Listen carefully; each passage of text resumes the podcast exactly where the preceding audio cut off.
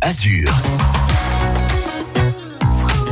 Et chaque week-end, Madi Polomeni du site rando-d'azur.com est avec nous pour des idées, loisirs et balades. Bonjour Madi. Bonjour Alia. Vous avez choisi pour nous une balade sympa ce samedi matin, direction pour cela Villeneuve-Loubet.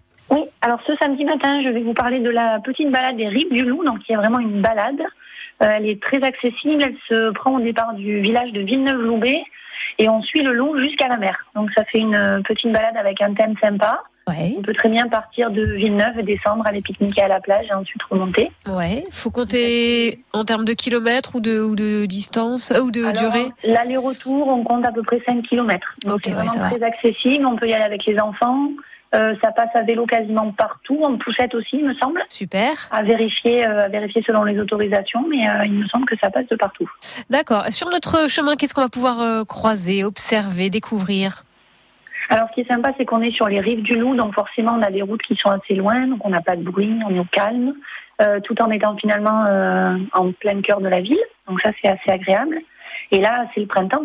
Ouais. Le printemps se réveille, euh, il y a des fleurs un petit peu partout, euh, de belles pelouses pour s'arrêter, bronzer un petit peu. ça commence à devenir super agréable. Donc ça, c'est la petite balade. Voilà, on parle pas de rando, on parle de la petite balade du week-end, accessible pour toute la famille. Sur quel site on peut retrouver cette cette balade du samedi, Madi?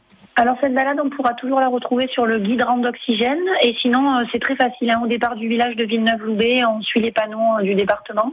Et euh, c'est indiqué directement jusqu'à la mer. Merci beaucoup, Madi, pour cette idée de balade ce samedi. On revient vers vous demain, hein, à la même heure. Ça nous laisse le temps de nous Avec préparer. plaisir. À demain. Merci, à demain.